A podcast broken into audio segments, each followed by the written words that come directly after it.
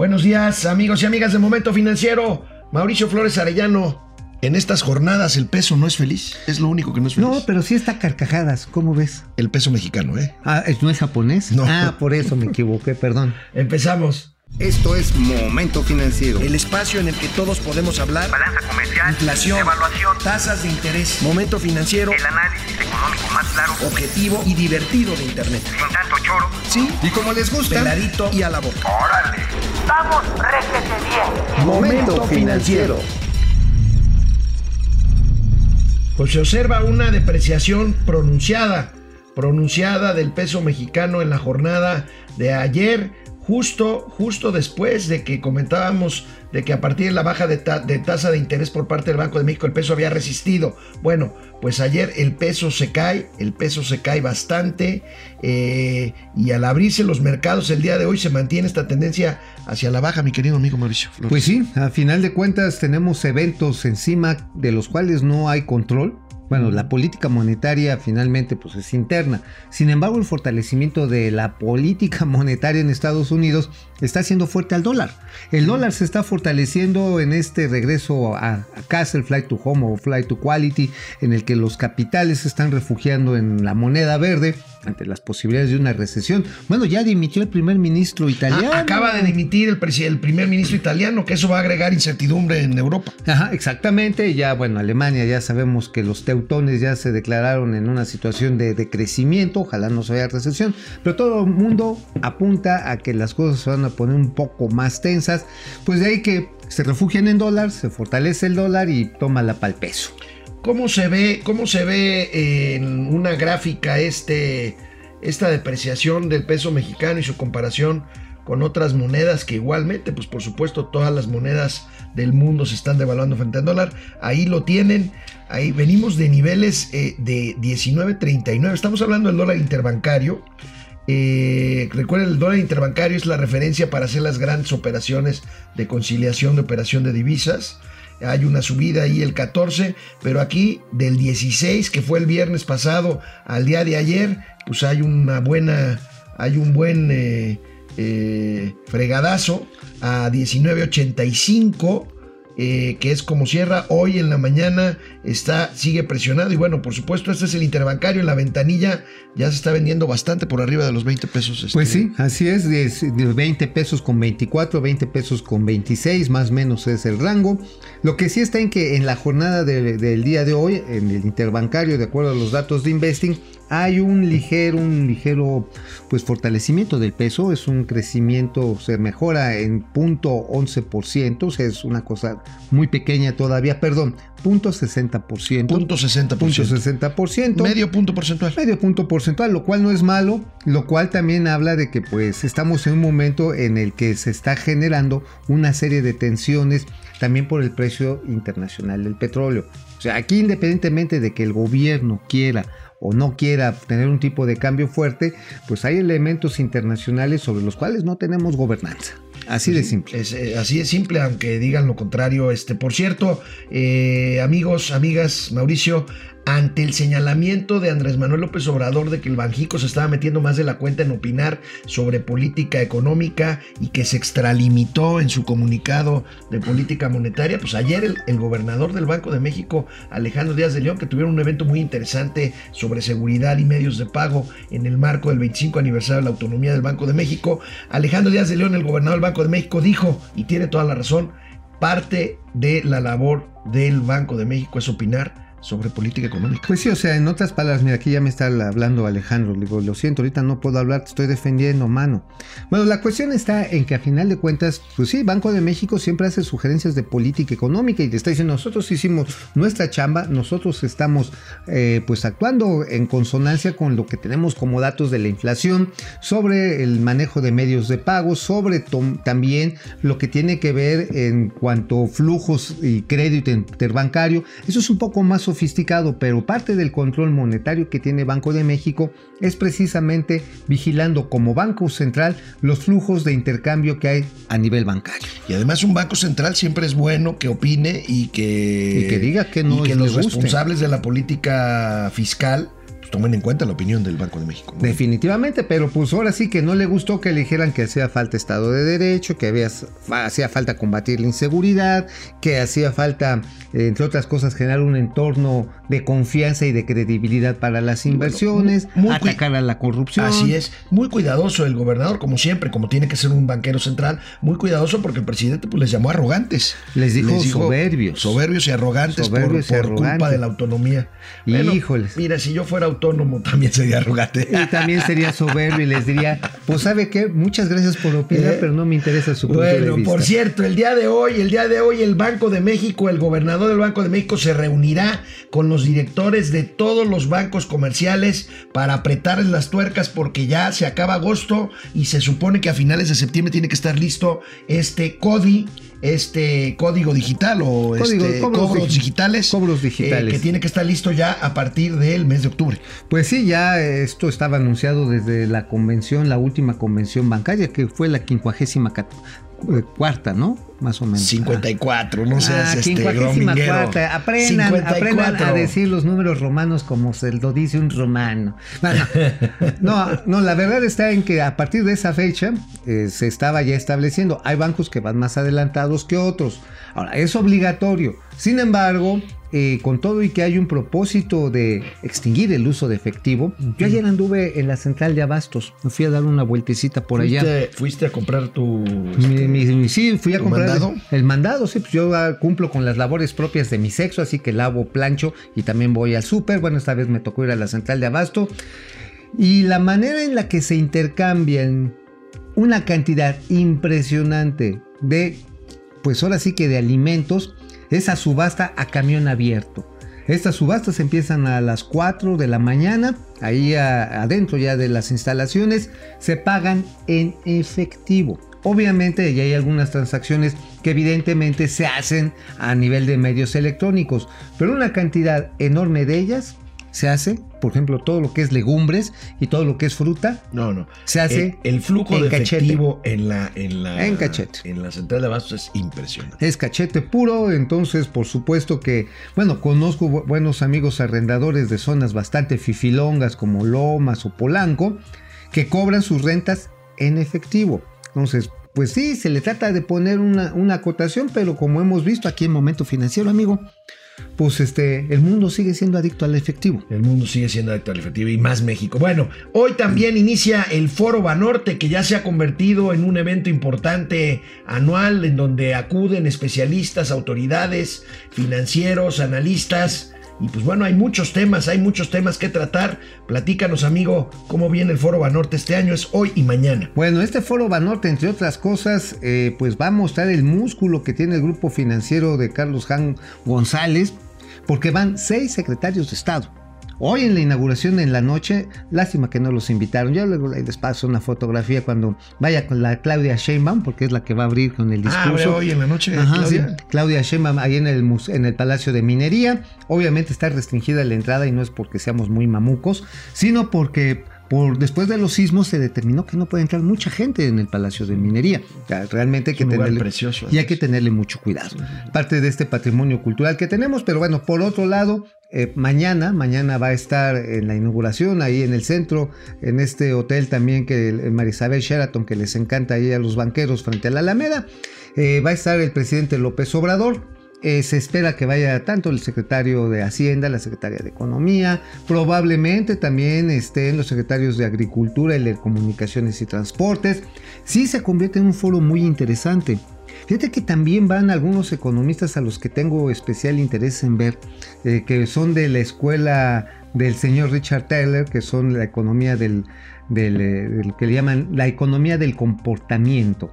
Eh, hay un, señor, de, iba a decir un muchacho, yo estoy yo más grandecito que él, de la Universidad de Berkeley, luego lo van a ver, tiene la mitad de la cara con barba, la otra mitad la tiene rasurada. Ajá, en- sí, digo, pues Muy- es que no supo muy- elegir, no supo elegir. y precisamente la economía del comportamiento lo que muestra o trata de orientarnos es cómo utilizamos mejor o cómo utilizamos peor nuestros recursos, lo Es cual una suerte de tercera vía, este, o sea, No. es neoliberal, pero tampoco es proteccionista. No, o- no, no es una escuela de política económica como tal, sino se trata básicamente de ir diseñando las políticas públicas que puedan maximizar en un momento dado las decisiones que de por sí son irracionales en los seres humanos. Los seres humanos no somos los seconds que nos pinta la economía clásica, en el que nos comportamos con decisiones perfectas. Si esta fuera una decisión perfecta, no traería una taza tan, tan colorida, traería una así más acá.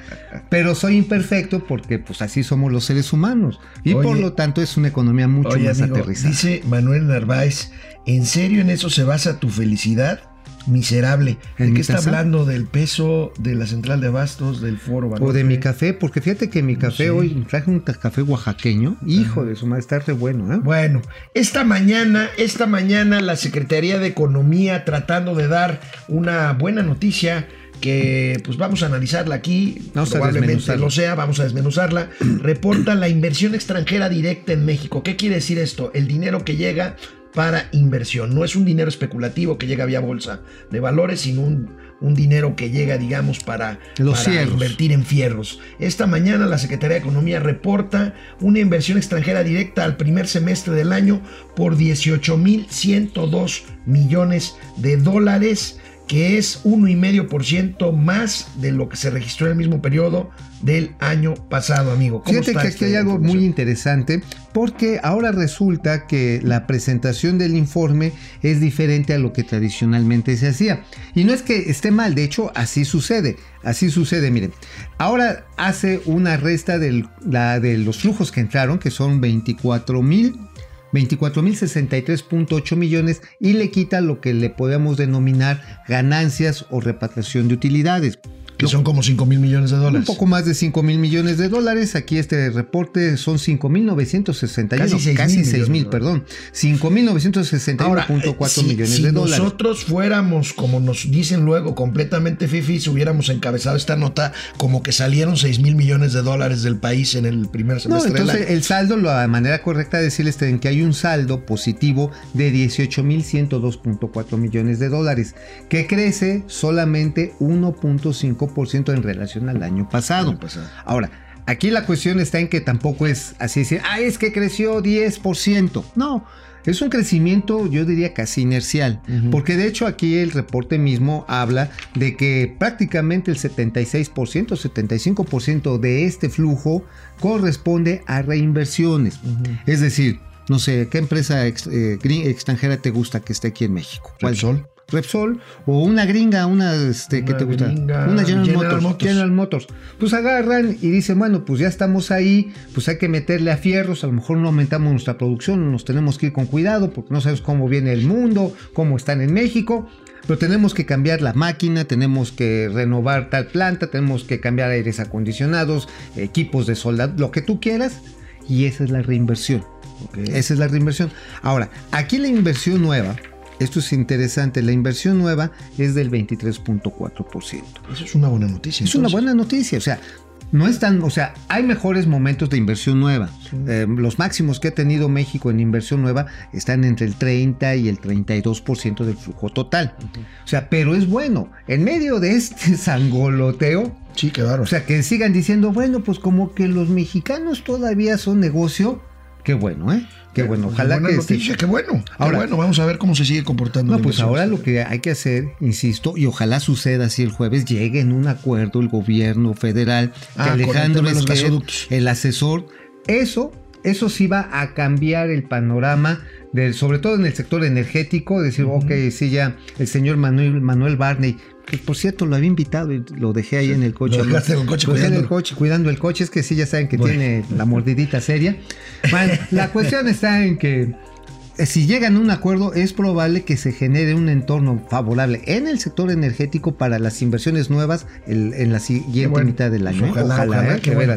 Jair. Pérez, complicada decisión la de bajar las tasas de interés. Hijo. ¿Podrían explicar nuevamente lo de la falsa liquidez que explicó ayer Mauricio en la maldita hora? La Gracias trampa, por escucharnos. trampa de la liquidez. La trampa, la trampa a la liquidez. ¿Por qué no la explicamos Ahí rápidamente? va, rápidamente. De acuerdo a la teoría este, de flujos que hace el señor Solow, esto por allá de 1953, a partir de los esquemas keynesianos, básicamente de cómo se mueve el dinero eh, en una economía de mercado, resulta que llega un momento en que las tasas de interés pueden subir mucho con la finalidad de que la gente opte, en vez de tener liquidez, tenerlo ahorrado por el rendimiento. Por el rendimiento. Sin embargo, puede haber un momento dado en la curva que ya por más alta que sea la tasa de interés, la gente no tiene más recursos que depositar e incluso una elevada tasa de interés, como por ejemplo en el caso de Argentina, que estamos hablando de prácticamente 75%, la gente deja de ahorrar porque el riesgo es muy alto.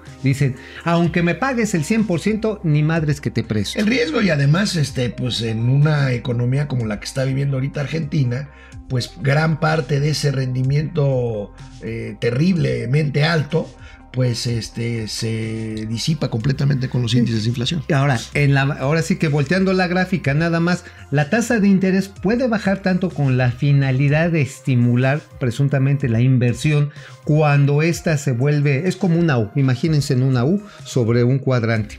Puede bajar tanto la tasa de interés que en un momento dado no genera, no genera mayor inversión física. ¿Por qué? Porque la gente no tiene más incentivos, porque a lo mejor no existe la demanda agregada suficiente como para vender esos productos. Entonces, puedes bajar la tasa así muchísimo, pero no necesariamente por eso la- los que tienen el dinero van a optar por tener su inversión en el banco. Bueno, ahí tienen ustedes el boletín de la Secretaría de Economía que, lanza esta mañana buscando lanzar precisamente una noticia positiva. Antonio González, saludos desde San Luis Potosí, saludos Antonio Julia León eh, desde California, saludos. Bueno, y ya para terminar, fíjense que el presidente de la República hizo un nombramiento que llama mucho la atención, un nombramiento de un responsable directo, de un gestor directo, pues, para el proyecto de Santa Lucía. Recuerden que este proyecto del aeropuerto de Santa Lucía se lo encargan a militares.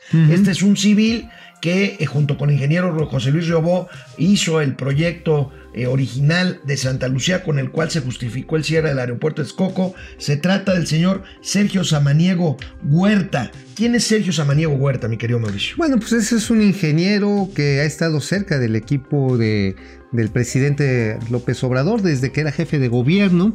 Estuvo en la supervisión, por ejemplo, de lo que fueron los segundos pisos, en algunas de las obras de, de acondicionamiento de túneles que se hicieron mucho en ese tiempo y también de aplanamiento de, ¿cómo le llaman?, de los estos taludes en zonas montañosas de la ciudad, como en Tlalpan.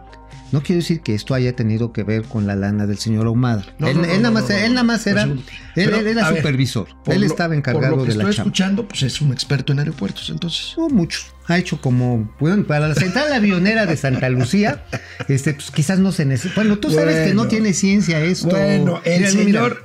pa- eh, rápido. A ver, Nada más agarras, echas chingo de pavimento y le haces a los aviones, viene, viene, viene. Y ya pones un Oxxo, pones una taquería, una estación de microbuses y asuntos. el señor Samaniego trabajaba de asesor de la esposa de el ingeniero Riobó Que hoy la es Suprema ministra. Corte de Justicia de la Nación. Y bueno, ahora se va a encargar del aeropuerto. Oye, pero Vamos ¿eso no se llama nepotismo? Este, pues no, pues yo tengo otros datos, creo que eh, no son iguales, entonces este. Duermen no, tranquilos. Duermen tranquilos. Tienen la conciencia tranquila. Y tienen autoridad moral. Bueno, en fin, amigos y amigas, llegamos al final de esta emisión del martes. Nadie martes. más, nadie más di- dijo nada. Eh, nadie más hasta ahorita, ¿no? Ya dijimos Antonio González, Julia León, bueno, todos, gracias, gracias por estar Gracias. pendiente.